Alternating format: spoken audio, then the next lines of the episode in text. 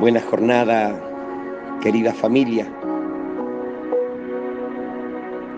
Hoy el Señor me dijo que te diga, yo soy el Señor tu Dios, el que te instruye para tu provecho, el que te guía por el camino que debes seguir. Yo soy el camino verdad y la vida, decía el maestro. Y es que Dios no tan solo nos marca la senda, no tan solo nos pone señales en el camino para que lleguemos a la meta, no tan solo el Señor te da las indicaciones de cómo andar por la senda, sino que el Señor es el camino.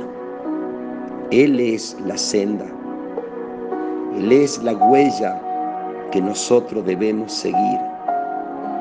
Él es quien va abriendo el camino y, y deja trazado por donde debemos andar.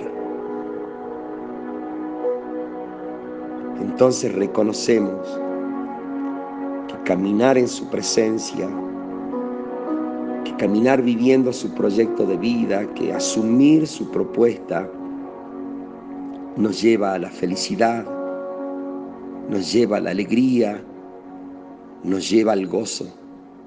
Caminar por las sendas de Dios, caminar con Él, caminar en Él,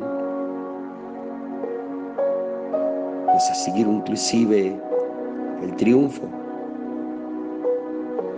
estamos buscando, lo que deseamos anhelar, solo en Él.